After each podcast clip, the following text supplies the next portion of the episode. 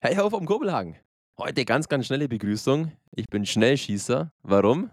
Weil wir, ich und mein kongenialer Podcast-Partner, heute schon vorab, bevor wir losgelegt haben, uns ins ewige Labern, keine Ahnung, verstrickt haben. Deswegen, wir müssen jetzt heute ein bisschen Gas geben, dass wir noch den Abend zu einem glorreichen Ende bringen. Herzlich willkommen, sehr verehrte Zuhörerinnen und Zuhörer. Wohlgemerkt, wir gendern. Cool, oder? Auf alle Fälle, herzlich willkommen beim einzig wahren Füssner Eishockey Talk, dem Kurbelcast, der natürlich wie immer präsentiert wird von mir, Max Edinger, und natürlich von dem einzig wahren Menschlein auf dieser Welt, der bald seinen Ehrentag feiert. Und zwar am kommenden Montag. Ich drop's jetzt einfach mal raus. 15. Januar. Er ist damit dasselbe Geburtstagskind wie der natürlich weltweit bekannte Pitbull, der DJ wie Shane McMahon, der Wrestler aus der WWE oder auch Max von der Gröben, den wir alle von Fuck You Goethe damals kennen als Schauspieler. In diese glorreiche Reihe reiht auch er sich ein. Herzlich willkommen im Kurbelcast, Yogi Noak. Ja, hallo an alle Zuhörer und wie, was hast du gesagt? Zuhörerinnen? Oder wie gendert yes. man? Zuhörerinnen. Ja, ja. Also, okay. Also, wieder Oder halt gelernt. ZuhörerInnen mit kurzer Sprechpause. Auch das ist sehr beliebt hier immer an der Uni. Ganz, ganz wichtig. Mhm. Wird gegendert in, in Augsburg in der Uni, oder? Oh yes, da, da reiten einige Dozenten massiv drauf rum. Ich finde das teilweise etwas unnötig, aber anderes Thema. Echt krass, okay. Ähm, ja, ich werde bald ein Jahr älter. Ähm, ist es schlimm, wenn ich jetzt ein paar von denen, die du gesagt hast, nicht kenne? Nein. Nicht, ist oder? Egal. Ist jetzt ist keine Bildungslücke, oder? Nein, definitiv nicht. Ich habe auch extra geschaut, ob ich irgendwie einen coolen, richtig fetten A-Promi finde, aber ich muss sagen, du bist der einzig wahre A-Promi in der Reihe. Deswegen, da kann dir eh keiner das Wasser reichen. Genau, richtig. naja. Ja, Gut. schön. Yogi, du wirst ein Jahr älter, du wirst um eine, ja, um ein Jahr Erfahrung auf alle Fälle älter. Wie fühlt es sich an, gerade jetzt noch in dem Moment? Alles klar bei dir? Wie hast du das Wochenende überlebt? Ja, alles gut. Ähm, ein Jahr mit vielen grauen Haaren mehr auf jeden Fall. ähm, nee, alles gut. Äh, Wochenende, boah, schon wieder gefühlt so lange her. Ähm, Habe ich gut überstanden eigentlich. Ähm, Spieltag, Sonntag. Freitag war ich äh, vor dem Puckdrop in Höchstadt. Ähm, also ich bin nicht mitgefahren war ich bei unseren Legionären, also quasi bei der AHA ähm, vom, vom EV Füssen, ähm, mit den wirklich wahren Legenden dieses Vereins. Ähm, hat Spaß gemacht. Und nee, sonst war es Wochenende eigentlich, also schon viel gearbeitet trotzdem, aber alles in allem eigentlich ganz gut. Und deins? Sehr entspannt auf alle Fälle. Mein Wochenende in Ordnung. Ich bin sehr im Lernstress, weil ich in ein paar Wochen Examen tatsächlich schreibe. Dementsprechend, ja, kriegt jetzt dann doch langsam das Gewissen und ich muss ein bisschen was tun und da kann ich mich eigentlich immer ganz gut zusammenreißen. Auf alle Fälle, ganz kurz nochmal zum Legenden-AHA-Team vom EV Fürsten. Sehr fresh. Zähl doch bitte mal auf, wer da alles im AHA-Trikot für den EVF auf dem Eis steht. Oh je, also da Will ich eigentlich gar nicht, weil dann werde ich irgendjemanden nicht nennen und der äh, wird sich dann angegriffen fühlen. Nein, äh, keine Ahnung, ob das überhaupt irgend, also ob jemand von, von denen Kobelcaster ist. Äh, also von Michi Wolf über Uli Hiemer, ähm, äh, Tauno Zobel waren da wirklich, äh, waren noch sehr viele. Ich glaube auf beiden Seiten 10, 11, 5 gegen 5. Also es hat schon, hat schon Spaß gemacht. Da ist schon ordentlich Niveau auf dem Eis. Wahnsinn. Abartiges Starpotenzial, was für eine Geschichte. Viele Spieler mit Geschichte vor allem, allein schon Michi Wolf, boah, da stellst mir die Haare auf. Sehr cool. Und du gehörst da auf alle Fälle in diesen illustren Kreis mit dazu, Georg. Da bin ich mir sowas von sicher. Und genauso sicher bin ich mir auch, dass der Kurbelcast erstmal wieder anfängt mit unserer kleinen Newsline, mit den aktuellen Eishockey News. Dieses Mal so ein kleines bisschen im News-Ticker-Format, so wie bei der Tagesschau. Ich wollte schon immer mal wie Jan Hofer sein. Ich werde jetzt einfach die Nachrichten schön runter, runter labern und du hast danach in Ruhe noch Zeit, um auf die Nachrichten zu reagieren, was denn noch so, so hängen geblieben ist, lieber Yogi Noak. Pass auf, erste Nachricht des heutigen Tages. Bremerhaven nach Sieg über Berlin Spitzenreiter. Die Fishtown Penguins feiern ihren zehnten Sieg aus den letzten elf Spielen, sind damit das neue DEL-Spitzenteam. Ebenso erfolgreich in der nordamerikanischen Liga die Edmonton Oilers. Die feiern ihren siebten Sieg in Serie und stehen damit zum allerersten Mal auf einem Playoff-Rang. In der DEL 2 ist vor allem Kaufbeuern und Regensburg, unsere bayerischen Vertreter, die viel Spaß bereiten, Beide jeweils mit fünf Siegen in Folge, vor allem die Regensburger, das Überraschungsteam der Stunde. Landshut dazu in den Top 5 der DEL 2. Heißt in den Top 5 der DEL 2 drei bayerische Mannschaften. Dazu noch, letzte positive Nachricht der Woche. U20 WM fand statt am Wochenende das Finale, das Spiel gegen den Abstieg von Deutschland hatten wir bereits noch kommentiert in unserem Podcast. Die Deutschen haben den Abstieg verhindert. Jetzt also noch Team USA holt sich gegen Gastgeber Schweden zum sechsten Mal die U20 Goldmedaille. Titelverteidiger Kanada war bereits im Viertelfinale ausgeschieden. Die Bronzemedaille geht an Tschechien und als beste Spieler des Turniers werden Jonathan Lekkerimäki, ein Schwede, und Cutter Gouvier ausgezeichnet von den USA. Der Typ hat auch nochmal für Schlagzeilen unter der Woche gesorgt. Ist nämlich ein Nummer 5 Draft-Pick aus dem Draft des vorletzten Jahres 2022. Wurde von den Philly Flyers gedraftet, wollte aber auf Biegen und Brechen nicht für die Flyers spielen. Jetzt hat er quasi seinen Trade erzwungen und ist nach Anaheim zu den Ducks gewechselt. So viel erstmal von den guten Nachrichten der Woche. Jogi Noak, dein hochgeschätzter Kommentar dazu. Ja, alles äh, schöne Nachrichten für die Mannschaften. Ähm, vor allem die letzte Story finde ich sehr interessant oder hat mich sehr, sehr gewundert. Ähm, ich meine, ist jetzt nicht der erste Spieler, der, ähm, sage ich mal, vor dem Draft oder bevor er, oder nicht vor dem Draft, ähm, sondern nach dem Draft, aber vor seinem NHL-Debüt ähm, quasi einen Trade erzwungen hat. Ähm, die Art und Weise war dann aber schon ein bisschen, ähm, ja, komisch, sag ich mal. Also vor allem, weil die, die äh, Organisation der Philadelphia Flyers wirklich ähm, gefühlt jeder, der dort gearbeitet hat im Management, hat sich dazu geäußert und das alleine zeigt eigentlich schon, dass das alles nicht so ähm, ja, vonstatten gegangen ist und ich finde es auch gut, dass sie das gemacht haben. Ähm, ist schon, also gehört schon was dazu. Klar, bester Spieler World Juniors. Ähm, das heißt, der Junge wird schon was, äh, was können. Andererseits ist es die beste Liga der Welt und ähm, ja, eigentlich sollte man auch schon irgendwo ein bisschen Demut haben, dass man da ähm, spielen darf, egal in, in welcher Franchise, zumal er vor dem Draft wohl gesagt hatte, dass er sich das auf jeden Fall vorstellen kann, in Philly zu spielen. Ich habe damals schon so ein bisschen äh, ja, die Stirn gerunzelt, weil er in seinem ähm, diesem Draft-Interview, das ist, machen sie ja mit den Top Ten immer, ähm, fragen sie auch, wer ist dein Lieblingsspieler, äh, als du aufgewachsen bist? Und dann sagt er, ja, mein Lieblingsspieler ist Sidney Crosby. Und ähm, also ich bin der größte Crosby-Fan, den es wahrscheinlich gibt, also äh, hat vollkommen recht damit. Nur man muss dazu sagen, für alle, die jetzt da nicht so mit dabei sind, das ist ungefähr so, als würde ähm, einer, der in Düsseldorf gedraftet wird, sagen, mein Lieblingsspieler ist Moritz Müller von den Kölner Haien. Also die, das, die haben eine große Rivalität, Philly und, und Pittsburgh.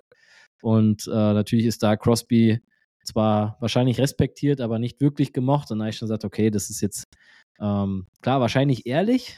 Das ist schon cool, dass er da dann nicht lügt, aber da habe ich mir schon gedacht, okay, wow, ähm, so machst du dir auf jeden Fall keine Freunde äh, von vornherein. Und dass das jetzt so abgelaufen ist mit den Kommentaren, da muss wahrscheinlich schon ein bisschen mehr ähm, passiert sein. Aber nichtsdestotrotz, ähm, USA die World Juniors gewonnen. Ich denke auch verdient. Ähm, und interessant. Ich glaube, da wird in ein paar Jahren, also ich sage jetzt mal in fünf bis zehn Jahren, wahrscheinlich wirklich ein heißer Kampf mit den Kanadiern sein, äh, wer da die beste Eishockey-Nation in Nordamerika ist. Definitiv, da bleibt es spannend und der liebe Mr. Gouvier hat sich da definitiv so viele Freunde gemacht, wie ich damals vor ein paar Wochen, als ich das Spiel Füssen gegen Memmingen kommentiert habe und beim Memminger Tor aus Versehen gejubelt habe. Da hat er sich vielleicht ähnlich ins Fettnäpfchen gesetzt wie ich. Bin gespannt, wie der jetzt seine Karriere weiter fortführt. Die Anaheim Ducks ist so ein kleines bisschen, wie gesagt, im Aufwärtstrend, so ein kleines bisschen sexy jetzt wieder mehr geworden, nachdem die ja auch jahrelang eigentlich eher ja, unten in der NHL rumgedümpelt sind. Schauen wir mal, was die Ducks in Zukunft mit dem Cutter so anstellen. Ganz kurz noch, U20 WM Zuschauerrekord für eine U20 WM. Über 165.000 Zuschauer in den Spielen da in Schweden. Und die Österreicher, leider Gottes, verabschieden sich aus der Topgruppe, sind der Absteiger, während Kasachstan als neues Team in diese Top-Division aufsteigt. So, jetzt noch die schlechten Nachrichten der Woche. Auch die gab's und da hast du, Jogi Noak, bereits einen sehr wichtigen Namen angesprochen, nämlich Moritz Müller von den Kölner Hain. Der hat leider Gottes, und das ist wirklich ein sehr brisantes Thema, was in der, ja, in der jetzigen Zeit immer häufiger aufploppt und den Sport auch etwas einnimmt, der hat über die sozialen Netzwerke Morddrohungen erhalten und das Schlimme war, leider Gottes richteten sich diese Morddrohungen auch gegen seine Family und vor allem auch gegen seine Kinder. Was war der Ausgangspunkt? Moritz Müller hat diese Drohungen über die sozialen Netzwerke bekommen, weil er den Ingolstädter Spieler Philipp Kraus, ein Kaufbeurer aus dem Kaufbeurer Nachwuchs, ähm, ja, einen recht harten Schütz gegen den Kopf verpasst hat. Er wurde dann auch für drei Spiele gesperrt, Moritz Müller.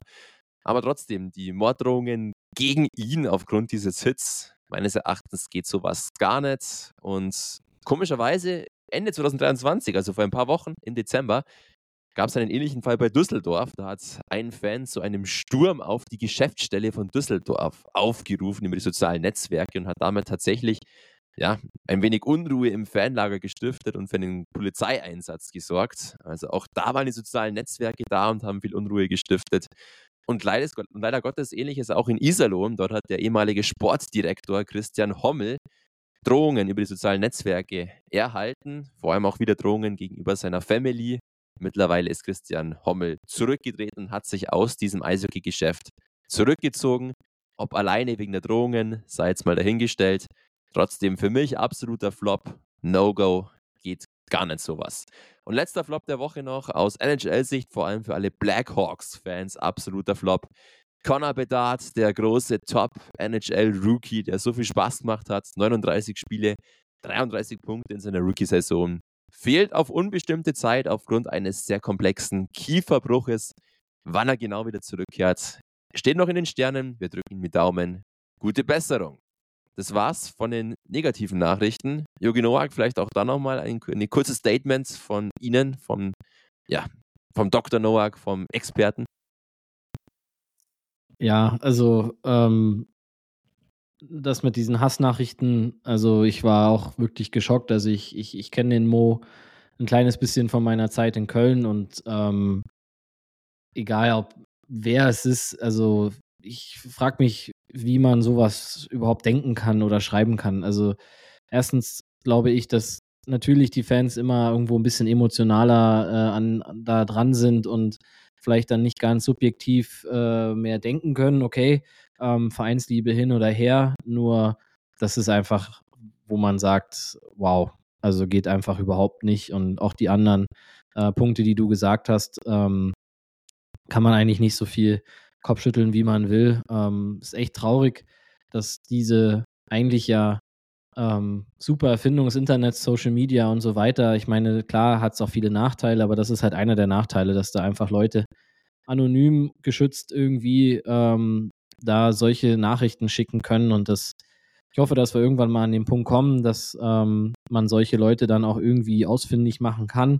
Klar, Datenschutz und so weiter äh, lässt grüßen, aber trotzdem das, ähm, das geht einfach zu weit. Und ich finde, das ähm, geht auch nicht. Und ich finde es auch gut, dass, dass der Mo das auch veröffentlicht hat, ähm, auch mit seiner Frau zusammen, weil das müssen Leute auch einfach mal sehen, um vielleicht auch mal selber wieder sich vielleicht ein bisschen ins rechte Licht zu rücken, weil am Ende ist es Sport und die schönste Nebensache der Welt und ähm, da hat Hass oder sonstiges äh, überhaupt nichts zu tun, genauso wie das Beispiel in Iserlohn oder in Düsseldorf, ein Sturm auf die Geschäftsstelle. Also ähm, fragt man sich wirklich, was geht da in einem vor? Also als, als würde irgendjemand einen Verein leiten oder irgendwas machen, um den Verein zu schaden. Das ist absoluter, absoluter Blödsinn. Natürlich muss man nicht mit allem ähm, d'accord gehen.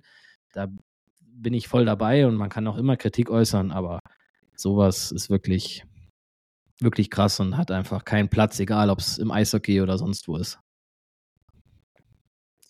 Völlig wahre Worte und du hast da, glaube ich, wirklich den Kern und die wesentliche Aussage getroffen. Ganz stark.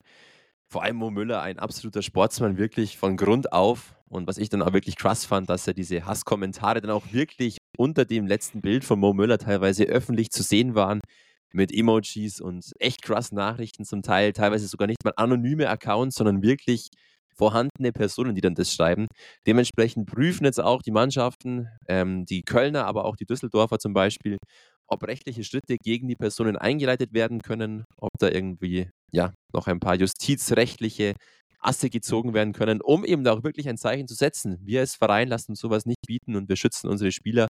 Und das finde ich absolut richtig. Und da kann man einfach echt nur Stärke auch an Moritz Müller raussenden. Ich fand stark, wie er darauf reagiert hat, dann einfach so mutig zu sein und damit offen umzugehen. Und genau das ist auch das Richtige. Bloß nicht zeigen, dass dich das berührt und dass dich das fertig macht, sondern Stärke zeigen. Und hoffen wir echt, dass manchmal ein paar, ja, dumme Menschen, Entschuldigung, die da draußen rumlaufen, einfach weniger dumm sind und ihre Klappe halten. Wird manchmal gut tun. Was ebenfalls in den letzten Wochen, nein, nicht Wochen, Tagen sehr emotional war und was natürlich jetzt grundsätzlich in diesem Podcast nichts verloren hat, trotzdem aber irgendwo schon, ich werde es gleich erklären, warum, der Tod von dem Kaiser, Franz Beckenbauer, ist von uns gegangen. Große Legende des Fußballsports natürlich, große Legende vom FC Bayern München. Fußball ist kein Eishockey. Jo, ich weiß, Franz Beckenbauer, FC Bayern-Legende, geht mich eigentlich sonst auch nichts an. Als Löwen-Fan ist das ja immer so ein ja, schwieriges Thema. Trotzdem muss man wirklich sagen, man kann diesen Typen für das, was er grundsätzlich mit der Sportwelt in Deutschland angestellt hat, kann man ihn nur lobend erwähnen. Ich glaube, der hatte auch über die Fußballgrenzen hinaus einfach eine enorme Strahlkraft. Man spricht immer von einer Lichtgestalt. Auch wenn da natürlich jetzt rund um die WM zu 6 und die WM-Vergabe, anderes Thema, aber egal. Auf alle Fälle, warum passt dieser Franz Beckenbauer trotzdem jetzt bei uns in den Podcast. Wir sind der einzig wahre Eishockey-Talk Füssens und damit auch irgendwie so ein bisschen Sport-Talk von Füssen.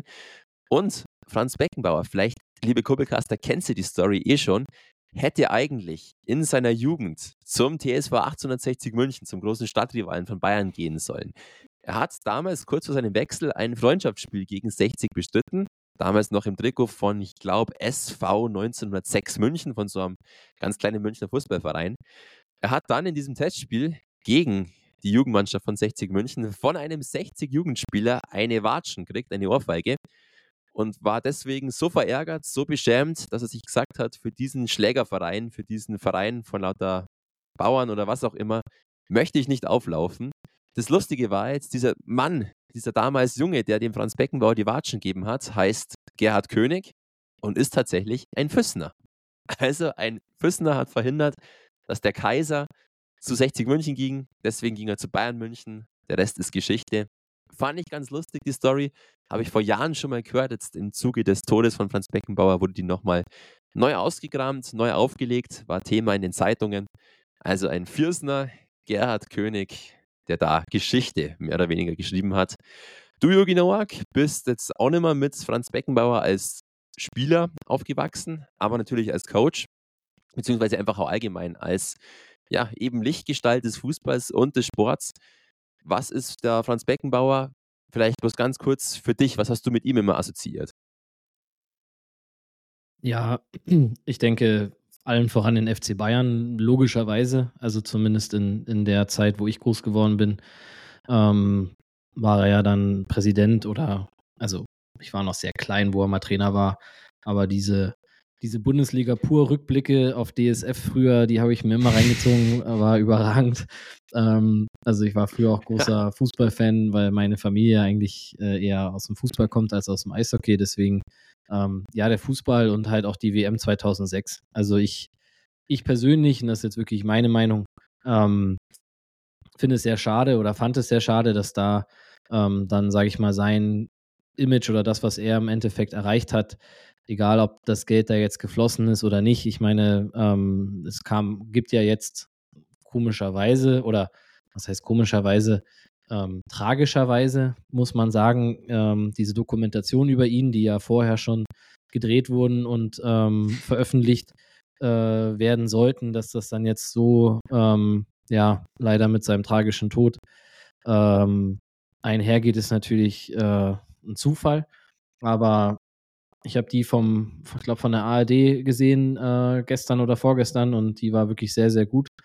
Und da sieht man halt, oder er ist eigentlich ein Beispiel von vielen, so ein bisschen, also ich weiß nicht, ob es in anderen Nationen ist, aber in Deutschland ist es auf jeden Fall so, dass ähm, so eine Person zu Recht irgendwo nach oben getragen wird oder auf ein Podest gestellt wird ähm, und dann bei der ersten Möglichkeit, wo wahrscheinlich ein Fehler gemacht wurde, ich meine, ich weiß nicht, ob das jetzt wirklich zu 100 Prozent aufgeklärt wurde, interessiert mich jetzt ehrlich gesagt nicht.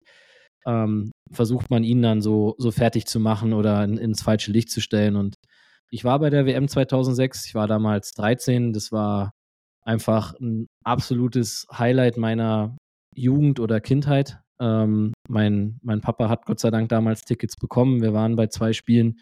Ähm, aber generell das so mitzuerleben in eigenem Land, ähm, wer es, sage ich mal, jetzt vielleicht noch zu jung war oder das jetzt nicht so mitbekommt, schaut euch diesen Sommermärchen-Film an.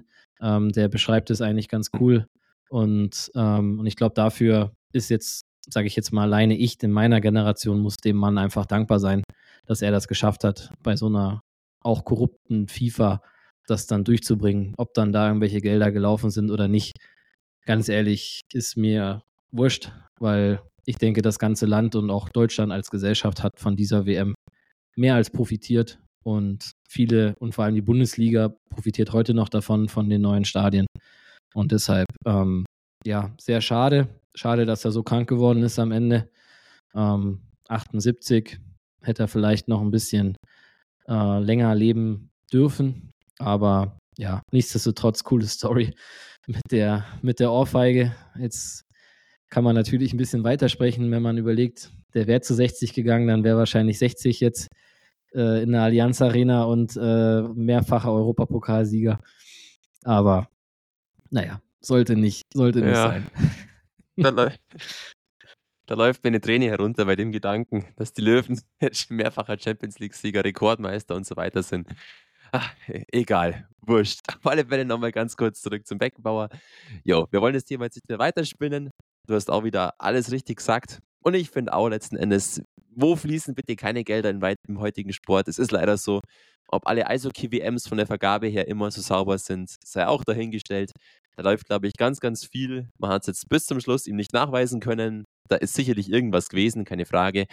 Aber ich finde, dass dann diese so war es ja angeblich, knapp 6 Millionen Euro dann sehr gut investiertes Geld waren, weil wie du schon sagst, das Hammermärchen. Und da war ich gerade mal fünf Jahre alt und trotzdem hat es mich brutal mitgerissen. Das sind meine ersten großen Kindererinnerungen eigentlich mit der Family, mit den Friends, daheim auf der Terrasse bei diesem mega geilen Sommer, Fußballmatches schauen, danach drüber sprechen, danach ins Fußballtraining gehen, dann mal über die WM labern und dann wieder weiter zum Sportstudio, weil dann die nächste WM-Vorschau kam. Einfach geil und dementsprechend Ruhe in Frieden, Kaiser. Gut, jetzt machen wir weiter. Wir sind wieder zurück im Eishockey-Modus und werden ganz kurz durchsprechen, was sich in Sachen Rotationen, in Sachen Trades, in Sachen Transfers die letzten Tage noch ereinigt, ereinigt, ereignet hat. Ähm, ja, es war einiges los tatsächlich. Typisch für diese Zeit, zum Januar, da wird nochmal nachgerüstet Richtung Playoffs. Da gibt es nochmal ein paar Trainerwechsel. Und Trainerwechsel war tatsächlich ein großes Thema bei Frankfurt. Der dortige finnische Coach Keinen ist raus, out of the game. der Frankfurter Sportdirektor Franz Fritzmeier, Geistername der Welt, kenne ich sogar persönlich. Grüße genauso seinem Bruder an den Thomas Fritzmeier, mit dem ich lange zusammengearbeitet habe. Franz Fritzmeier übernimmt jetzt als Interimscoach und hat dann gleich nochmal zwei neue Spieler nachverpflichtet, einen neuen Keeper, Huda Jack und einen neuen Verteidiger, Lauritzen, der hat bereits DEL-Erfahrung. Uli Maurer, den kennt man auch, wenn man sich mit Oberliga, DEL und allgemein unserem Raum hier befasst. Der ist zurück beim SC Rüssersee. Der sogenannte Würstelmo, der jetzt bis Weihnachten am Würstelstand im Garmischer Eisstadion gearbeitet hat und Würstel verteilt und verkauft hat, schlürt jetzt nochmal die Schlittschuhe für die Rückrunde, beziehungsweise für die Playoffs dann oder Pre-Playoffs, je nachdem, wo es hingeht beim SC Rüssersee. Also eine Routinierverstärkung für das Team von Pat Cortina. Die haben es im Moment auch nötig. Neuer Vertrag für William Nylander. Der Star von Toronto Maple Leafs bekommt einen 8-Jahres-Vertrag mit schlappen 92 Millionen Euro Gesamtumfang. Nettes kleines Taschengeld. Nylander, ich bin ein Gönjamin, ich gönn's dir von Herzen. 92 Mille. Respekt. Landshut hat sich noch einen neuen Finnen gekauft, geholt, geangelt. Im Laufe der letzten Woche Jesse Koskenkorva. Acht Jahre finnische erste Liga zuletzt in Folge. Ausrufezeichen. War zuletzt bei Tappara. Jetzt also in Landshut. Not bad. Dann noch eine Story, die jetzt erst gestern aufgeploppt ist. Zach Bross, das ist der US-Boy von Peißenberg Miners aus der Bayernliga. Der Kontingentspieler in 22 Spielen 48 Punkte gemacht. Seine Frau ist als TikTokerin und Influencerin sehr bekannt. Der ist jetzt kurzfristig per Ausstiegsklausel aus dem Vertrag gekauft worden. Lindau, die Islanders, haben sich diesen Zach Bross geschnappt. Also auch da nochmal Angriff ins, hinsichtlich Pre-Playoffs, Playoffs von den Islanders. Und dann die letzten beiden Meldungen noch. Luca Zitterbart, auch den kennt man, der war früher beim SC Rüssersee, hat da auch in der Oberliga gegen den EV Füssen schon gespielt. Wechselt von der DEL von Ingolstadt nach Landshut zurück zu seinem Heimatverein. Und letzte Meldung mit ein bisschen Füssen-Touch noch. Viktor Knaub, kennen wir auch noch, nicht allzu lange her, dann war der beim EV Füssen, hat da sogar in 17 Spielen 19 Punkte erzielt. Ist auch sonst ein bisschen aufgefallen, der Viktor Knaub. Auf alle Fälle verlässt er jetzt Bayreuth. Das Ziel ist noch unbekannt. Außer natürlich für unseren großen Transfer-Mogul Jogi Nowak, der letztens schon beim Brad Snetzinger war, genau wusste, wo er hingeht, bevor es alle anderen wussten. Dementsprechend Jogi Nowak, Viktor Knaub, klopft er vielleicht wieder im Kurbelhang an. Nein, das macht er nicht. Ähm, aber ich kann auch nicht sagen, wo er hingeht. Aber ähm, ja, waren ein paar, paar interessante Meldungen. Ähm, Fangen wir mal an beim, beim Uli Maurer. Also ich hatte jetzt beim zweiten Spiel in Garmisch die Ehre von unseren Betreuern äh, mal an die Wurstelmo Bude äh, draußen am äh, Olympia-Eisstadion zu stehen und auch eine von, von den äh, Bratwürsten zu essen. War sehr lecker. Also dafür, dafür steht das ja auch. Also es ist ja wirklich auch ähm, sogar bis ins Oberallgäu bekannt gewesen. Also ähm, da vielen Dank an, an die Betreuer, die äh, das hier wahrscheinlich auch hören und sich angesprochen fühlen. Ähm, für einen SCR natürlich ein absoluter Gewinn. Also ich glaube, ein Uli Maurer ähm, kann jede Mannschaft gebrauchen, egal ob er jetzt ein halbes Jahr gespielt hat oder nicht. Also auch da hinterm Grill hat er noch einen sehr fitten Eindruck gemacht. Also ich glaube, das wird schon passen. Ähm, ja, was gab es noch so? Genau, deine Leafs, da müssen wir natürlich sofort drüber sprechen. Ich habe für die, also man sieht mich ja jetzt nicht, aber ich habe meine Montreal Canadiens Mütze auf, als hätte ich das als hätte ich das irgendwie geahnt, dass du jetzt heute darüber sprichst. Ähm, klar, ich gönne das auch, ich gönne ihm das, jeden einzelnen Cent. Ähm, nur denke ich, war das jetzt der letzte Sargnagel äh, unter die Stanley Cup Hoffnung äh, der Toronto Maple Leafs, weil egal, es sei denn, der, der Salary Cap, also diese Gehaltsobergrenze in der NHL, wird über die nächsten vier, fünf Jahre nochmal um, keine Ahnung, 25 Millionen steigen insgesamt. Andererseits sehe ich da ehrlich gesagt schwarz und andere Teams, die es wirklich lange geschafft haben, relevant zu bleiben, egal ob es jetzt Pittsburgh äh, mit Crosby, Mikey und Letang oder Boston mit Bergeron ähm, und Marchand, die haben alle diese Team-friendly, äh, also haben quasi auf Gehalt verzichtet, haben es nicht ausgemaxt, was, sage ich mal, ihr Marktwert war in Toronto gibt es das nicht, wahrscheinlich, weil die, die Medien dort einfach so krass sind, dass man sagt, äh, das ist Schmerzensgeld. Aber ähm, ja, es ist, es ist krass zu sehen, weil ich glaube, ich, ich weiß es jetzt nicht genau, aber ich habe gelesen oder gehört, dass ähm, William Nylander am Ende von diesem Vertrag, glaube ich, 140 Millionen Dollar oder kanadische Dollar verdient haben wird. Und das wird wahrscheinlich nicht mal sein letzter Vertrag sein, weil er ist jetzt wie alt, 26, 27 oder so. Gut, könnte vielleicht der letzte werden. Ähm, und wenn man dann überlegt, okay, ob ich jetzt 130 Millionen verdient habe oder 110 Millionen, das wird wahrscheinlich an meinem Leben nicht mehr so viel ändern, aber würde weit was ändern in dem in den Chancen der Mannschaft vielleicht ein bisschen mehr Geld äh, in einen Torhüter oder einen Verteidiger zu investieren. Aber das sind die Leafs, werden auch immer die Leafs bleiben. Deswegen, ja, bist du davon Fan wahrscheinlich, keine Ahnung.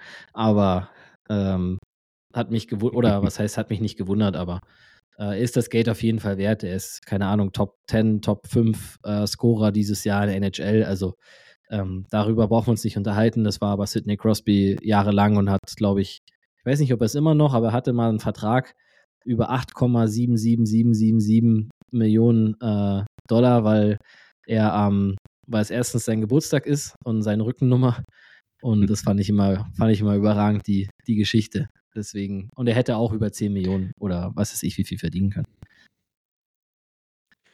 Über Sidney Crosby brauchen wir ihn nicht diskutieren. Der war sein ganzes Leben eigentlich underpaid, ist in einer Generation noch rausgekommen, wo natürlich auch die Gehälter nicht allzu hoch waren, wo allgemein keine 10 Millionen Verträge eigentlich ausgezahlt wurden. Aber klar, klar, ganz, ganz klar. Crosby hat sich immer dem Erfolg untergeordnet, immer dem Teamgefüge untergeordnet. Und da hast du komplett recht, da machen die Leafs vielleicht einen Fehler. Sie gehen auf alle Fälle vollstes Risiko. Bin gespannt, wie sich das jetzt in Zukunft gestaltet. Heißt 92 Mille in acht Jahren, also ja, etwas mehr als über 11 Millionen immer gegen den Cap-Hit. Also 11 Millionen, die er von dem Cap, von dem Salary Cap pro Jahr wegnimmt. Da bleibt sehr, sehr wenig Platz für andere Spieler. Sind wir mal gespannt. Ich finde es eh absurd, über solche Zahlen zu reden, wo es immer noch auch bei uns genug Leid gibt, genug Menschen, die kein Geld haben. Und dann ist natürlich so eine Diskussion, ob über 110, 120, 130 Millionen eigentlich sowas von absurd. Zeigt dann auch wieder, wie gut es dann doch so vielen Menschen immer noch auf der Erde geht. Jo, ähm, weg mit den Zahlen, mit den Fakten, mit der NHL. Jetzt kommen wir wieder zur ehrlichen Eishockey-Arbeit, da wo das beste Eishockey der Welt gespielt wird. Oberliga Süd, yeah! Throwback, Rückblick auf das vergangene Oberliga Süd-Wochenende. Wie immer, Herrschaft war da viel los. Die Klatsche der Woche hat sich das Schlusslicht der Oberliga Süd abgeholt gegen die Tölzer Burm. Haben die Stuttgarter Rebels mit 9 zu 0 verloren. Tölz hatten wir jetzt die letzten Wochen schon, kommt immer besser in Fahrt, besser in Form. Vor allem auch mit diesem neuen Letten da, dieser Martin Skasums, der auch einige Jahre KHL gespielt hat. Der ist jetzt ganz gut am Abscoren. Maximilian Spöttel, auch der als Torerzieher in den letzten Wochen positiv aufgefallen. Allerdings, man muss auch sagen, Tölz bleibt weiterhin etwas unkonstant, verlieren dann ein paar Tage drauf gegen Passau und bleiben damit hinter dem EV Füssen zum Glück aus EVF-Sicht im Kampf um die Pre-Playoffs. Ja, und nochmal ganz kurz der Blick auf die Stuttgarter vielleicht, Yogi. Du hast ja auch gesagt, dass du da ein paar Spieler kennst, vor allem den Pistol natürlich. Die haben jetzt in insgesamt 32 Oberliga Süd-Spielen nur vier Siege leider geholt. Drei Overtime-Siege, ein regulärer Sieg, 28 Niederlagen. Würdest du jetzt langsam auch mit Blick auf den doch schon einige, also die Anzahl an gespielten Spielen sagen, dass man vielleicht da die Oberliga ein bisschen unterschätzt hat oder dieses Projekt vielleicht zu scheitern droht? Ist es, oder ist es zu krass, sowas zu sagen? Ja, ich denke, es ist zu krass, das zu sagen. Also, ähm, es ist ja nicht so, dass die jetzt jedes Spiel äh, 7-0 oder 11-1 oder was weiß ich verlieren. Ähm, so ist es ja nicht. Haben wir ja auch gesehen, dass es eigentlich ähm, meistens immer sehr enge ähm, Ergebnisse sind, wo sie eigentlich auch immer die Chance haben zu gewinnen. Ähm, ich denke, dass einfach der, der Zeitpunkt, wo man das dann, oder ich kann es ehrlich gesagt nicht sagen, wer das im Endeffekt dann entschieden hat. Also ich weiß, dass die Oberliga-Clubs ähm, zustimmen mussten, dass äh, Stuttgart hochkommt. Also haben wir natürlich auch äh, da, dafür gestimmt. Ähm, es war aber trotzdem, glaube ich, relativ spät. Also ich glaube, wenn man da ähm, in Anführungszeichen, im, wann es normalerweise endet, April, Ende April mit den Playoffs ähm, gewusst hätte dort, hätte man vielleicht ein bisschen mehr Zeit gehabt. Und man darf auch nicht vergessen, ähm, man hatte eigentlich einen Lukas Steinhauer als Nummer 1 im Tor, der mehr als Oberliga erfahren ist, äh, auch Zweitliga erfahren. Ähm, man hat mit dem jungen, ähm, ich weiß ja den Namen nicht, der aus aus, äh, aus, aus Frankfurt als Förderlizenz-Torwart da ist, ähm, der auch super spielt, der aber, glaube ich, auch erst Anfang 20 ist, wenn er überhaupt schon 20 ist. Das heißt, ähm, diese Verantwortung dann, ähm, sage ich mal, auf so jungen Schultern ist ja auch die, die ganze Mannschaft eigentlich sehr, sehr jung. Ähm, denke ich jetzt nicht, dass man davon irgendwie von einem Scheitern oder von irgendwie ähm, Angst haben muss, dass das vielleicht nicht funktioniert, solange es natürlich finanziell hinhaut. Das, da kann natürlich keiner reinschauen. Aber ähm, ich glaube, dass die, die Stuttgarter sich da fangen werden. Ähm, ich finde, es ist bis jetzt eigentlich ein ganz oder ein sehr passables erstes Jahr in der Oberliga. Da gab es ganz andere, ähm, die da eher gescheitert sind oder besser gesagt eher weniger Chancen hatten, wenn ich jetzt zum Beispiel an Klostersee denke, die letzten zwei Jahre. Da war das dann schon wirklich ähm, deutlich oder auch deutlich, ja, jetzt sage ich mal auch im Tabellenkeller in Anführungszeichen. Deswegen ähm, sehe ich das jetzt ehrlich gesagt nicht so. Ich weiß nicht, wie die Erwartungen natürlich im Umfeld dort sind, aber alles in allem lässt sich das, glaube ich, schon, schon ganz gut ansehen. Also mal zum Vergleich, ich habe mein erstes äh, Seniorenjahr habe ich in Neuwied gespielt. Da sind wir das Jahr davor aus der Regionalliga West in die Oberliga West damals noch ähm, aufgestiegen. Da war die Oberliga mhm. noch viergeteilt ähm, und haben dann da gegen Mannschaften wie Frankfurt, Bad Nauheim, Kassel, Duisburg ähm, gespielt. Duisburg war damals gerade aus der DEL abgestiegen. Ähm, da war, da haben wir Spiele 22-1 verloren. Also das war wirklich, äh, kann man jetzt nicht da behaupten, dass das überhaupt irgendwo annähernd in einer Liga war.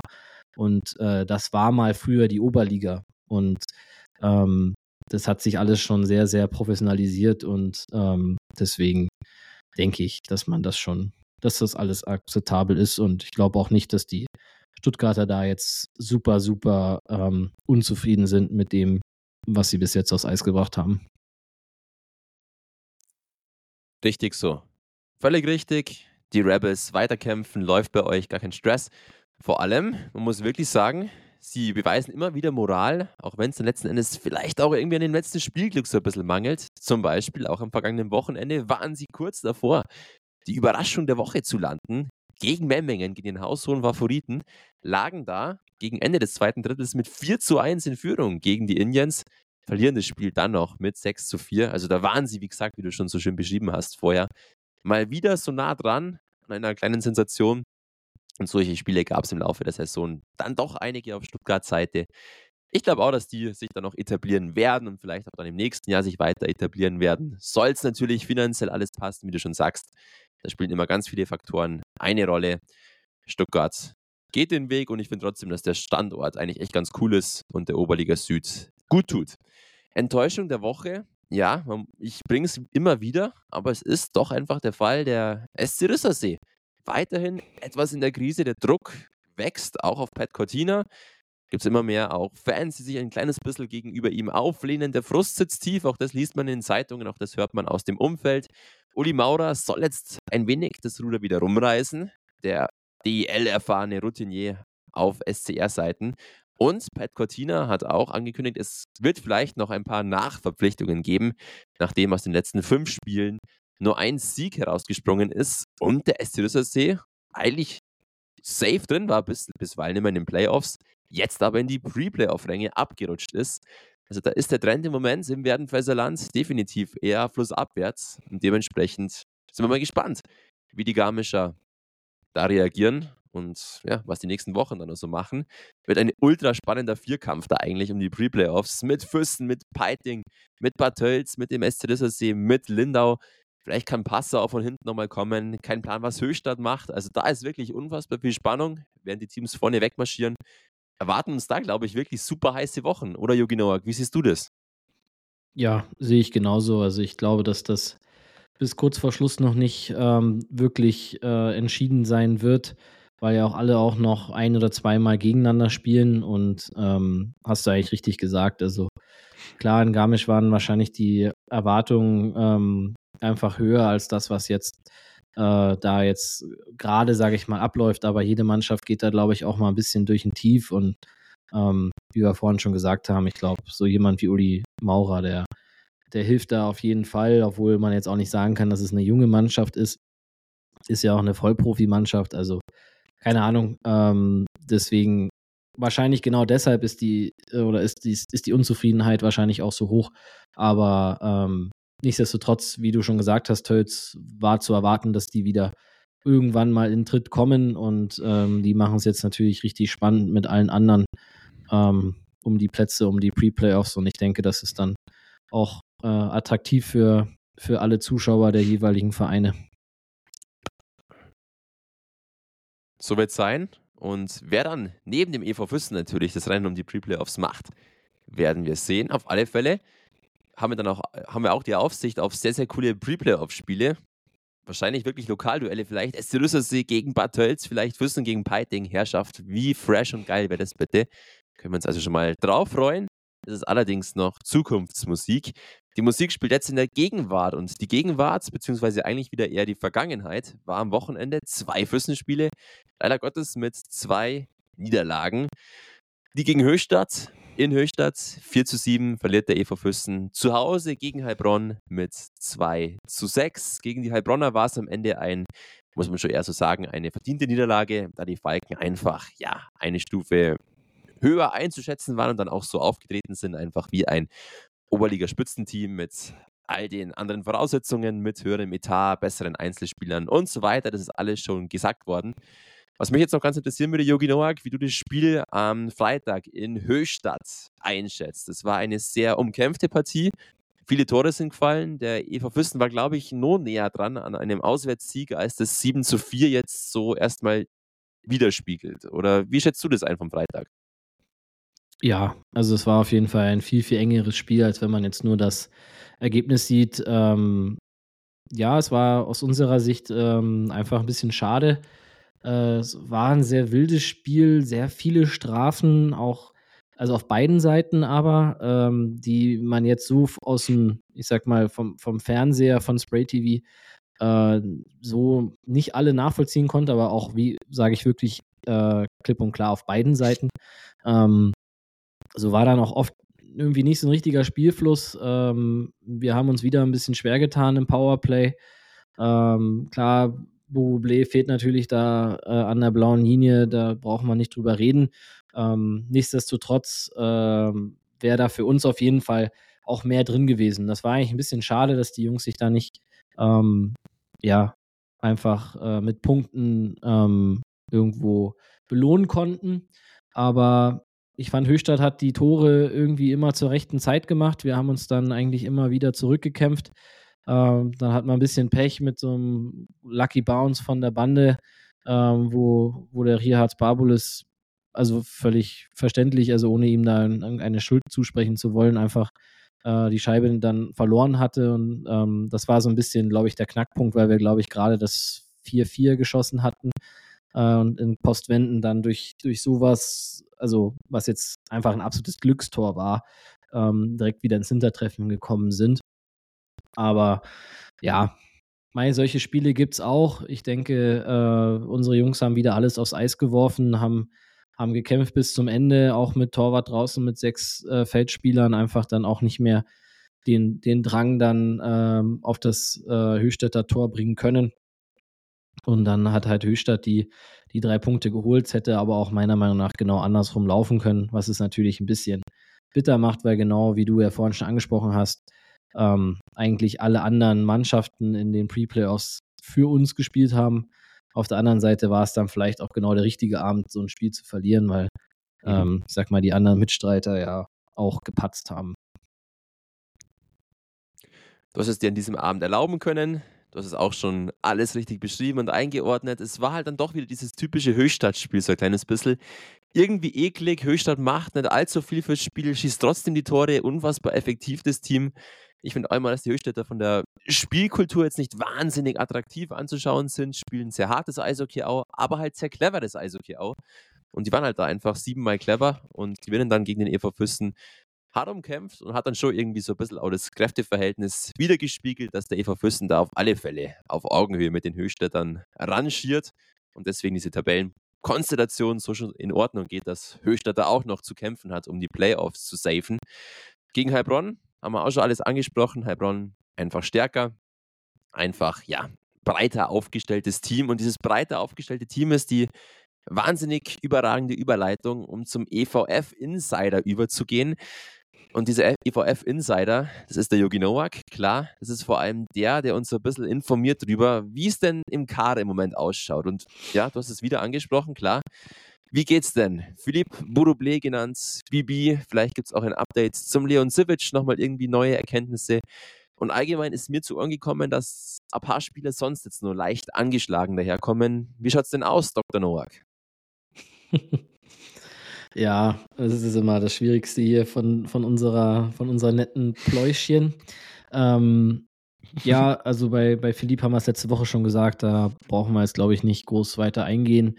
Ähm, beim Leon Sivic ist jetzt mal eine vier bis sechs Wochen ähm, Zeitmarke draufgesetzt worden, muss man auch abwarten.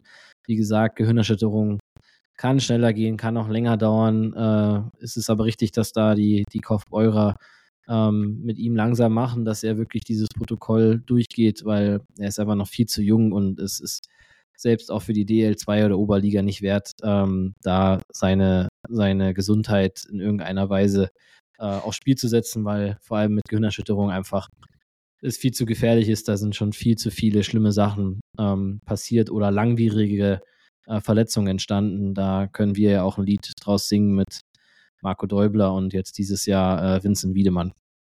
Ähm, ja, ansonsten waren wir ja am Sonntag, wie ja viele gesehen haben, wirklich sehr dezimiert. Äh, Pius hat ähm, wieder, Fio, äh, wieder Fieber bekommen.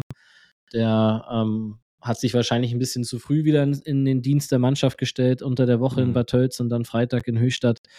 Ähm, ansonsten, ja, Tim Flammern wird immer noch länger ausfallen. Also das, das ist einfach mit seiner Hand, das braucht einfach länger. Ähm, dadurch, dass die Kaufbeurer DNL natürlich auch wichtige Punkte holen musste, haben wir jetzt am Sonntag halt auch keine Unterstützung aus Kaufbeuern bekommen können, weil auch die erste Mannschaft von Kaufbeuern ein paar Verletzte hat. Das hat man dann halt direkt gemerkt, dass dann halt kein ähm, Fischer, Kinzel, Tal ähm, dabei waren. Und genau, wen habe ich vergessen? Ich glaube niemanden groß. Ah ja, Akioma äh, konnte jetzt am Sonntag auch nicht spielen, stimmt.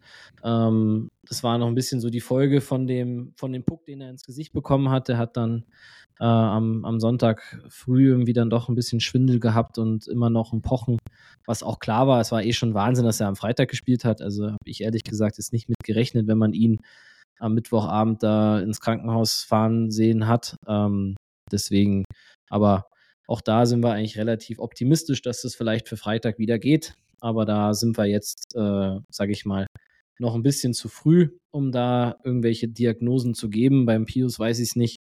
Ähm, ein paar andere sind auch ein bisschen erkältet. Ähm, aber mhm. ich denke, wir werden trotzdem mindestens drei Reihen aufs Eis bringen am Freitag in Peiting und ähm, denen da alles abverlangen.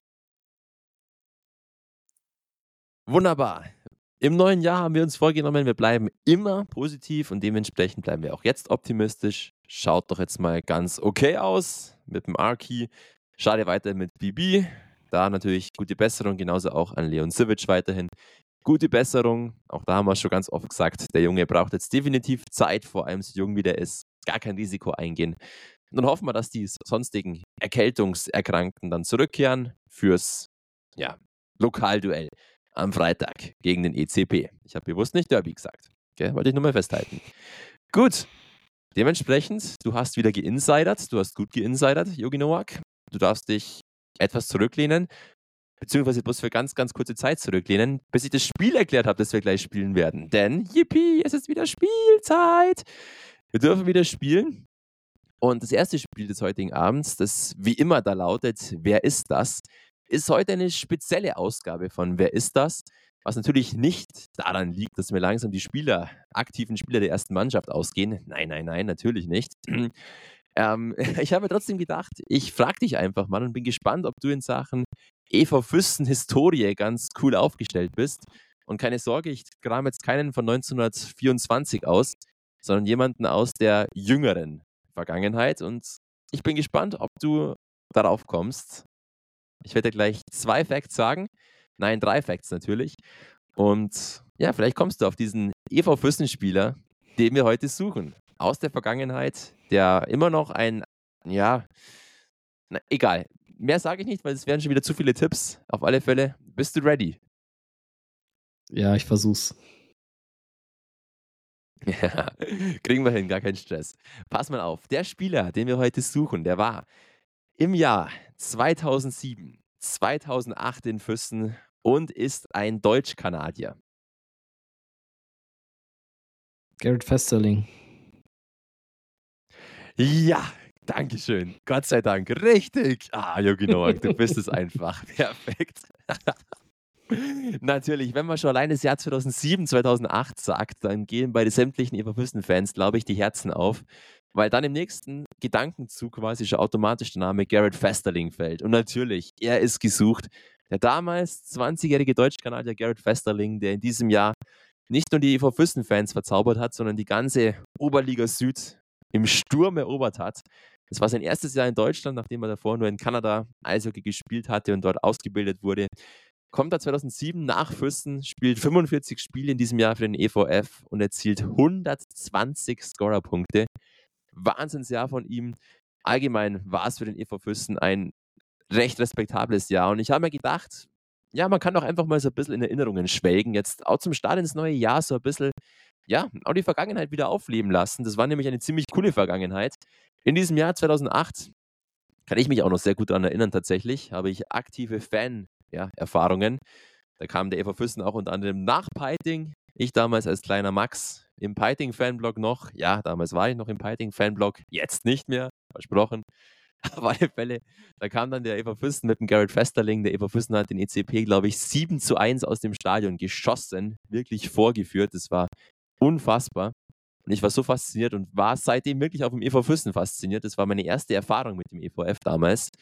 Der EV Fürsten wird in diesem Jahr Hauptrunden Dritter vor dem ESV Kaufbeuren. Und zwar oh, rechnen, rechnen, rechnen. Neun Punkte vor dem ESVK. Der EV Fürsten stellt die mit Abstand beste Offensive in der gesamten Oberliga, sowohl Nord als auch Süd zusammengenommen. Dritter Platz in der Hauptrunde in den Playoffs dann an Dresden im Halbfinale damals gescheitert. Die Dresdner Eislöwen waren dann auch Oberligameister und stiegen auf, gemeinsam mit dem EC Bad Tölz und den Wölfen aus Freiburg. Absteiger in diesem Jahr übrigens in der Oberliga Nord Erfurt, in der Oberliga Süd tatsächlich die Blue Devils Weiden, die in diesem Jahr zwar Playoffs spielten, aber nach dem Jahr Insolvenz anmelden mussten und bis ganz runter in die Bezirksliga durchgereicht wurden. Gleiches übrigens in diesem Jahr auch bei den Regensburgern, die auch die äh, Lizenz verloren und auch Insolvenz beantragen mussten und auch in der Bezirksliga loslegten. Also die beiden heute so großen Oberpfalz-Standorte, damals wirklich am Boden der Tatsachen angelangt und der Eva Füssen war on top das war das Jahr 2007, 2008 in der Oberliga. Jogi Noak, wo warst du 2007, 2008? Boah, in Weißwasser wahrscheinlich. Ja, in Weißwasser war ich da. Hast das du damals von Weißwasser aus auch gehört, dass der Eva Füssen da so eine abartige Saison spielt und einen unfassbaren Spieler in seinen Reihen hat? Ja, also 2007, ja, das waren meine, meine absoluten Heydays als Eishockey-Fan. Ähm, war ja auch in jeder Eishockey-News drin, logischerweise. Also muss man sich nochmal auf der Zunge zergehen lassen. 45 Spiele, 120 Punkte. Also Tore und Assist. Er hatte mehr Tore geschossen als Spiele. Er hat 50 Tore geschossen in dem Jahr. Und das ist schon wirklich ähm, Wahnsinn. Und das Coole ist, äh, wenn man da auf die Nummer 2 schaut in dem Jahr, dann ist es ein, ein sehr bekannter Name, mhm. nämlich Eric, Eric Nadeau. Nadeau. also schon cool. Ähm, und ja, das hat man auf jeden Fall äh, auch sogar bis in die Lausitz äh, mitbekommen, dass da was ganz Besonderes oder jemand ganz Besonderes beim, beim EVF ähm, spielt bei den damaligen Leoparden. War wirklich ein Wahnsinnsjahr. Du sagst ja schon, Eric Nadeau, der war ja auch alles andere als schlecht in dem Jahr. Damals als fresher 32-Jähriger, 52 Spiele, 104 Punkte, oder Eric Nadeau. Der Krötzti war schon mit dabei in dem Jahr. Der Krötzti als junger 22-Jähriger auch in 53 Spielen, 30 Punkte immerhin. Also es war wirklich ein ganz, ganz besonderes Jahr mit vielen Fürstenlegenden. Der Robert Schaap war nur mit am Start, der Markus Veitel war schon mit am Start. Es sind wirklich krasse Namen. Andrei Naumann, boah, Wahnsinn, Wahnsinn. Also da werden sicherlich auch einige Kurbelcaster mal ganz kurz verträumt Richtung, keine Ahnung, Wand blicken, wo das EV Fürstentrikot aus dem Jahr hängt oder keine Ahnung was. Schön auf alle Fälle, schöne Erinnerung. Werden wir vielleicht die nächsten Wochen immer mal wieder so ein bisschen etablieren, da ein paar coole Saisons vom EVF wieder Revue passieren zu lassen. Weil, wie du sagst, man kommt einfach ins Schwärmen und ja, ein Teil der Geschichte dieses Vereins. Ein Teil der Geschichte dieses Vereins, auf alle Fälle auch diese zwei Geschichten, die ich jetzt gleich präsentieren werde, bei unserem aller Lieblingsspiel, Laber It. Wieder zwei unglaubliche Stories aus der unglaublichen Geschichte des EV Füssen. Eine ist wahr, eine nicht ganz. Yuki Noak, du wirst es herausfinden, welche wahr und welche falsch ist. Da bin ich mir ganz sicher. Und so starten wir sofort mit der ersten Geschichte des heutigen Abends, die da wie heißt. Wir wissen alle, im Jahr 2015 musste der EV Fürsten Insolvenz anmelden. Der Verein wurde aufgelöst, ein Nachfolgeverein wurde gegründet. Auf alle Fälle hat man im Jahr 2015 noch versucht, um den Erhalt des EV Füssen zu kämpfen. Erst war es eine Privatinteressengruppe, die das Defizit nicht ausgleichen konnte, wollte, wie auch immer. Und anschließend tatsächlich ergab sich sogar die Möglichkeit, dass die Gesellschafter des ESV Kaufbeuern ja, den EV Füssen übernehmen, das Defizit ausgleichen. Das war im Gespräch, das war nochmal der letzte Strohhalm, an den sich alle klammerten. Letzten Endes half es alles nichts. Am 27. Juli 2015 musste das Insolvenzverfahren angemeldet werden und der EV Füssen wurde aufgelöst und später neu gegründet. Also die erste Geschichte, dass der ESVK, der große Rivale vom EV Füssen, vielleicht sogar hätte als EV Füssen Retter einsteigen können. Und die zweite Story, im Jahr 1973, 1974, jetzt sind wir doch wieder ein bisschen weiter zurück in der Vergangenheit, wurden zum ersten Mal oder ab dieser Saison wurden zum ersten Mal zuverlässige Zuschauerzahlen verzeichnet und Zuschauerschnitte berechnet.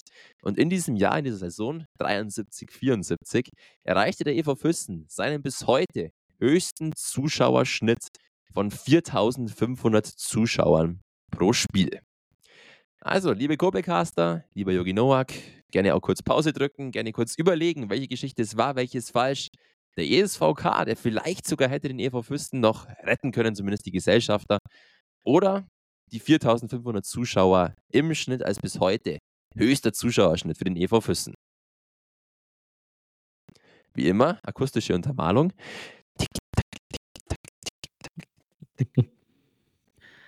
ähm, Please hold the line. Also ich finde die, das ist so fast mit das Schwierigste, was du bis jetzt, glaube ich, gefragt hast. Ähm, weil ich weiß, dass ähm, das Minus damals waren 350.000, also eigentlich sehr erschreckend, weil es äh, nicht viel mehr ist als das, was wir jetzt gerade versuchen irgendwie abzubauen. Ähm, und ich weiß, dass die damalige Vorstandschaft, die dann quasi den neuen Verein gegründet hat, gesagt hat, dass das einfach zu viel Geld ist, dass man das ähm, ja, das sich nicht antut, um das irgendwie abzubauen und ähm, das werden dann wahrscheinlich auch die Gesellschafter von Kaufbeuern so gesehen haben. Mit den, also ob das jetzt stimmt. Hm. Ähm, ich sage aber trotzdem, dass es stimmt, weil ich mir nicht vorstellen kann, dass in den 70er Jahren, wo der EVF ja auch noch sehr erfolgreich war, dass in dem Stadion, wo deutlich mehr als viereinhalbtausend Leute reinpassen, das dann der höchste Zuschauerschnitt war, weil du ja als alter äh, ganz, ganz penibler muss man ja wirklich auf jedes Wort achten, äh, bevor man was Falsches sagt. Hm. Also ich sage, dass die, dass das mit den Gesellschaftern vom ESVK äh, wahrscheinlich stimmt. Also ich, ich weiß es aber nicht, äh, bin ich ehrlich. Auch wenn du es nicht weißt, weißt du es trotzdem anscheinend irgendwie. Zumindest hast du den richtigen Instinkt und den richtigen Riecher. Du wirst immer mehr zum Sherlock Yogi. Du hast recht, die erste Geschichte. Stimmt, es wurde tatsächlich da im Juli 2015 oder in den Wochen davor noch diskutiert, auch von Kaufbeuter Seite, von den Gesellschaftern, ob da irgendwie eine Übernahme, ein Ausgleich des Defizits möglich wäre, um da den EV Fürsten zu unterstützen. Was auch immer dann passiert wäre, kann man sich ja heute gar nicht mehr ausmalen. Auf alle Fälle, es wurde überlegt, es kam nicht dazu. Die Geschichte danach ist bekannt. Die zweite Geschichte, und auch da kennst du mich inzwischen einfach zu gut, nach jetzt dann doch schon 18 Kurbelcasts, das sind immer die ganz kleinen Details, die bei mir nicht stimmen. Der EV Fürsten hatte tatsächlich in diesem Jahr 73, 74 seinen bis heute höchsten Zuschauerschnitt. Es waren natürlich nicht 4500 Zuschauer, das wäre doch ein bisschen zu wenig. Im Jahr davor war der EV Fürsten ja noch deutscher Meister. Es kamen in diesem Jahr im Durchschnitt 6200 Zuschauer in den Kurbelhang. Auch das sind keine Zuschauerschnitte wie in den 50er, 60er Jahren, wo ja noch mehr auch ins Kurbelstadion gepasst haben. Damals gab es halt bloß keine zuverlässigen Aufzeichnungen und dementsprechend 6200 stehen heute in den Geschichtsbüchern als höchster Zuschauerschnitt beim EV Füssen. Cool, gut kombiniert. Wie gesagt, keine Ahnung, sollte mal die Grippo Kempten irgendwas brauchen. Ich glaube, du kannst dich bei denen anmelden. Da bist du auf alle Fälle mehr als gewappnet dafür, du kleiner Sherlock. Und weil du so ein Sherlock bist, darfst du mit mir jetzt auch noch den letzten Akt des Abends vollziehen. Auch das klingt ein bisschen schmutzig. Wir gehen in den Vorausblick auf das kommende Wochenende und es steht nur ein einziges Spiel für den Everfüssen an. Wie traurig ist das bitte? Ein Auswärtsspiel und das an dem Standort, wo inzwischen, habe ich mir sagen lassen, kein Füssen-Fan mehr hinfahrt oder gern hinfahrt. Es geht nach Peiting, yo, in meine Heimat, ins Peitinger Eisstadion. was eine Goldgrube da, was ein Schmuckstückchen. Genau, auf alle Fälle, der EVF ist da zu Gast gegen den ECP. Immer heiße Duelle in der Vergangenheit gewesen, also schon seit Jahren ja eigentlich hart umkämpft. Immer mal wieder gewinnt der ECP, immer mal wieder der EV Füssen. Meistens sind es eher die Heimteams, die sich durchsetzen. Da habe ich auch schon von einigen Füssen-Fans immer gehört, die Auswärtsfahrt, die tun wir uns nimmer an, da läuft es immer eher ungünstig für uns. Zumindest war es in dem ersten Spiel dieses Jahres etwas ungünstig, aus EVFs Sicht im Piting zu spielen. Am 29. Oktober verlor man da 7 zu 2, obwohl das Ergebnis auch ein bisschen deutlicher war als der eigentliche Spielverlauf. Dafür das Rematch am 3. Dezember lief gut für den EV Füssen. 3 zu 0 Sieg daheim den ECP. Also auch da, die Heimteams setzen sich da einfach immer durch bei diesem Duell. Ja, und der EV Füssen reist eigentlich mit ganz gutem Gefühl dahin, weil der ECP auch in diesem Jahr nach einer guten Anfangsphase so ein kleines bisschen den Faden verloren hat und auch nur noch in diesem Pre-Playoff-Gefilden da in Anführungszeichen nur noch herumdümpelt. Bei den beiden, den Peitingern weiterhin Topscorer, die beiden Kanadier, Brad Outerkirk und Felix Brassard. Danach große Lücke, bis Sam Payeur, der drittbeste Scorer beim ECP, dann auftaucht. Also es läuft sehr, sehr viel über die beiden Canadian da, über Outerkirk und über Felix Brassard. Was sonst beim ECP noch auffällt, dass sie relativ gutes Powerplay auch spielen. Auch das ist ja seit Jahren eigentlich da schon vorhanden. Die Special Teams laufen ganz ordentlich beim ECP. Und sie haben einfach auch wirklich einen starken Keeper mit Konrad Fiedler da hinten drinne. Trotzdem muss ich sagen, im Duell gegen den ECP ist der EV Fürsten eigentlich nie Außenseiter, weil da ist immer was drin. Und so wird auch dieses Mal wieder was drin sein für den EV Fürsten. Erste Frage, Yogi Noak. Machst es du vielleicht anders als, ein, als einige Fans vom EVF und kommst du nach Peiting?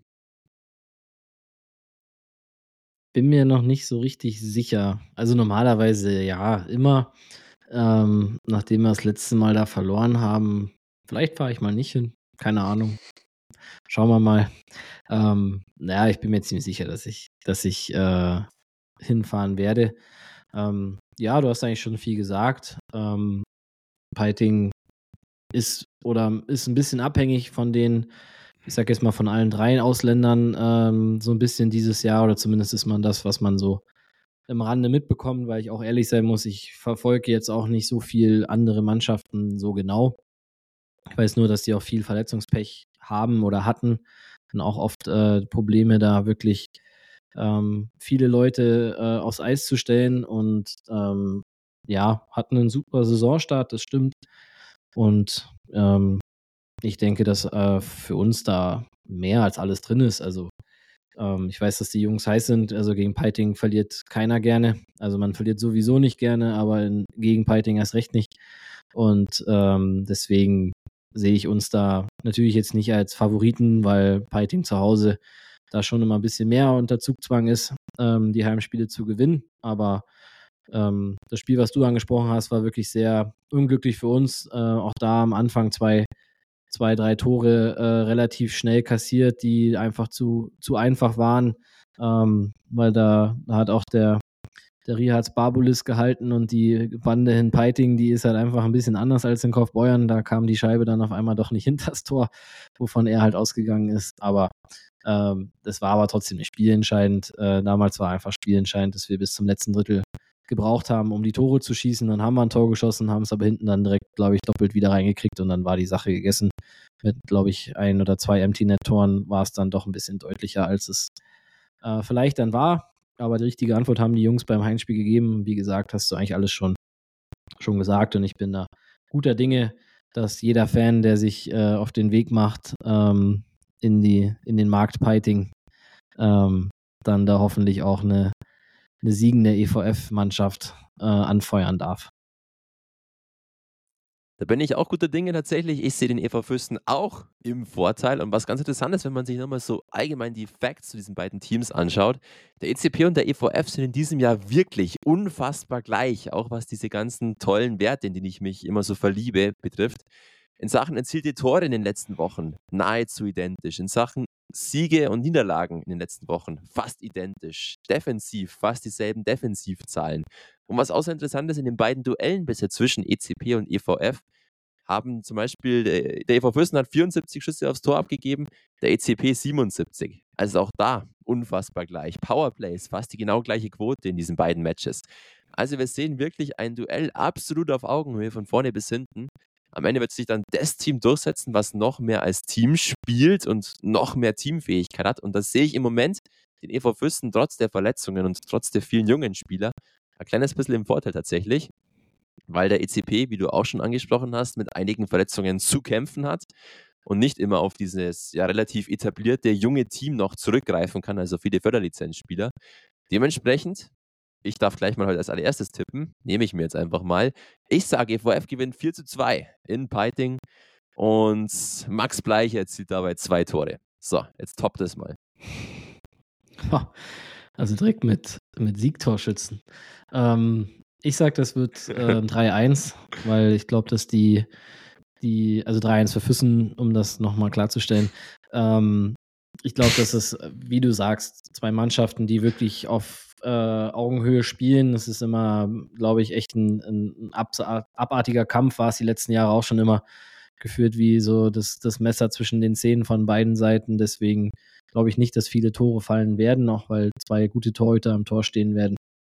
Aber ähm, ich sehe es wie du, hast du genau richtig gesagt. Ich glaube, dass unsere Teamgeschlossenheit und unsere Jungs einfach da die Nase vorn haben werden, weil sie nicht zweimal ein Piting verlieren wollen dieses Jahr. Sehr gut. Jetzt musst du bloß noch tippen und heraus, wer der Siegtorschütze ist am Ende.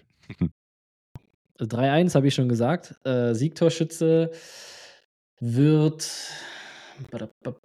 Bauer Neudecker. Sehr schön. Der Mister. Kein Mr. Ty Morris, sondern Mr. Bauer Neudecker. So schaut's aus. Sehr cool. Sehr fresh. Und sehr fresh war auch dieser Kuppelcast, der jetzt wieder sein Ende finden wird. Lieber Yogi Nowak, zum Abschluss für diesen wunderschönen, einzig wahren Fürstner Eishockey Talk habe ich noch eine Fanfrage für dich, die sich thematisch sehr an den heutigen Podcast anschließt. Und ich bin sehr gespannt, wie deine Reaktion ausfällt. Ich wurde nämlich von einem Kurbelcaster angeschrieben. Erstens, wir machen sehr gute Arbeit. Und zweitens wurde ich gefragt, ich nicht dich fragen kann, ob denn besagter Topspieler aus dem Jahr 2007, 2008, Garrett Festerling, nicht eine Option wäre, um den Kader noch ein kleines bisschen zu erweitern. Der Garrett Festerling ist ja seit Sommer vereinslos, nachdem er letztes Jahr noch die EL in Straubing gespielt hat.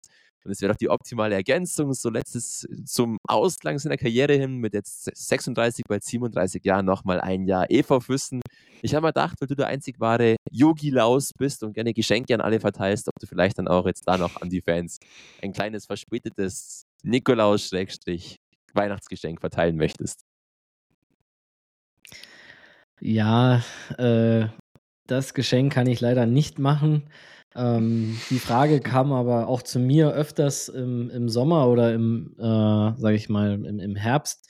Ähm, ja, also wir haben wirklich versucht, mit ihm Kontakt aufzunehmen. Also das, das stimmt. Ähm, aber er ist, glaube ich, ähm, einfach gesundheitlich nicht mehr so in der Lage zu spielen. Also da ist, glaube ich, äh, der Körper macht da nicht mehr so mit, wie er sich das wahrscheinlich vorstellt. Ähm, jetzt mal davon abgesehen, ob er dann in Füssen spielen würde oder woanders.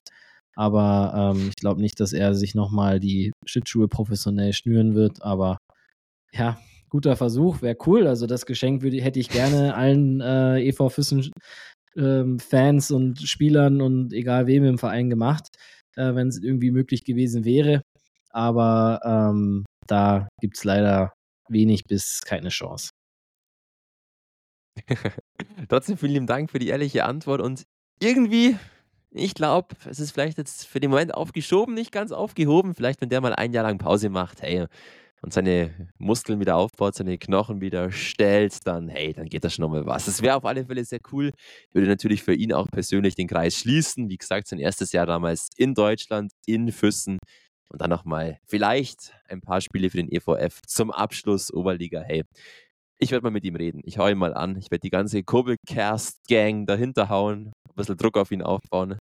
Machen wir es genauso wie bei Moritz Müller mit ein paar Drohungen? Nein, natürlich nicht. Wir sind ganz im Gegensatz zu diesen Menschen sehr höflich, sehr zurückhaltend, sehr lieb und genauso ist auch der Kurbelcast, der jetzt offiziell sein Ende findet.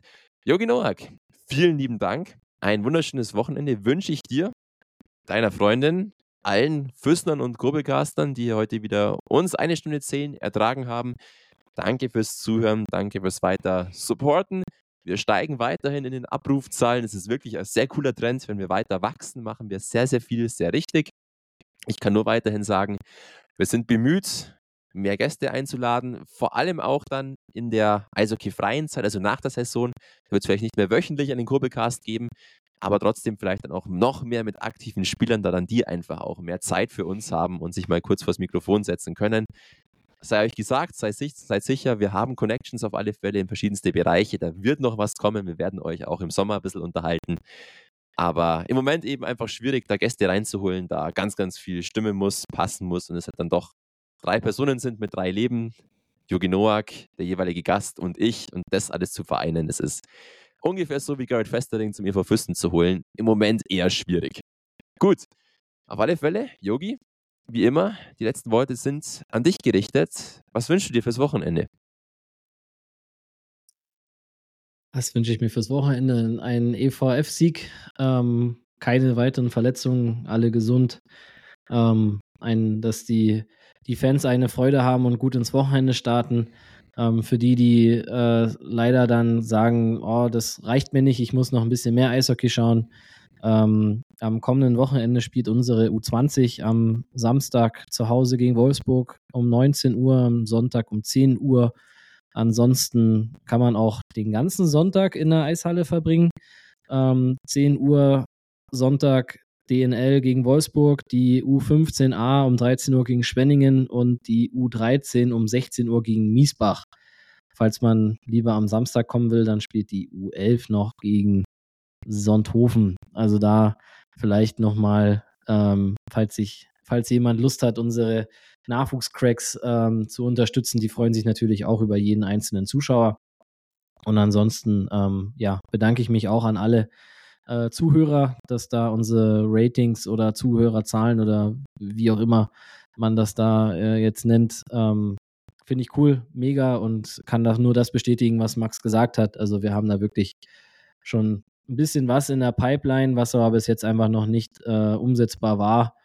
Ähm, aber auch das werden wir hinbekommen. Deswegen, ähm, ich denke, da, da kann man sich drauf freuen. Und ähm, ich glaube auch, dass wahrscheinlich dann in den Sommermonaten wahrscheinlich nicht jede Woche was kommt, aber dann vielleicht alle zwei oder drei Wochen ein bisschen länger. Dann vielleicht dann doch zwei Stunden, dann kann man sich's aufteilen und muss nicht alles auf einmal hören. Aber auch das kriegen wir hin. Deswegen vielen Dank äh, weiterhin an die Unterstützer, an alle Sponsoren, Fans, Spray TV, Team, egal wer. Ähm, vielen Dank und bis zum nächsten Mal noch einen schönen Tag, schönen Abend, schönen guten Morgen, wann auch immer man uns hört. Das ist ja das Coole beim Podcast.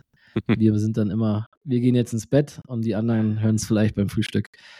Also, vielen Dank und bis nächste Woche wahrscheinlich. Du alter Mann, es ist Viertel nach neun, du gehst schon ins Bett. Ja, ja, jetzt merkt man halt dann doch, dass du langsam auf Ende 30 zugehst. Ein kleiner Bash noch zum Abschluss an den Yogi Noak, der natürlich gerade einmal die 30 jetzt überschritten hat. Er ist noch ein junges Reh und sieht auch noch genauso aus, unser Lieblings-Yogi. Richtige Worte, bleibt bei uns bitte, hold the line. Nicht nur Yogi Noak weiter festhalten, Eva Füssen weiter festhalten, auch gerne den ähm, ah, Kurbelcast, kriege ich jetzt noch raus heute, Wahnsinn. Ja, ganz vielen Dank auch vor allem unser Technikteam hier im Hintergrund. Felix Warmann, du Maschine, überragend, was du da immer für uns leistest, für die Kurbelcaster leistest, das alles hier aufzubereiten, zu schneiden, hochzuladen. Würde ich nicht so hinkriegen wie du, deswegen auch da nochmal ein großes Dankeschön an den Felix Warmann. Jetzt war es aber wirklich wieder 10 Minuten Schlussgelaber von uns. Wir kommen nicht auf den Punkt, es ist immer dasselbe. Egal, aber auch dafür lieben uns die Fans. Das war's für heute. Bis bald. Pfiat euch, bleibt gesund. Wir sehen uns am Freitag im Piting. Natürlich bin ich dauer am Start. Und ansonsten gibt es nichts mehr viel zu sagen, außer das war's mit dem Kurbelcast, dem einzig wahren Füssner Eishockey Talk. Bis zum nächsten Mal. Wir freuen uns. Ciao, Kakao. Bis bald. Ciao, ciao.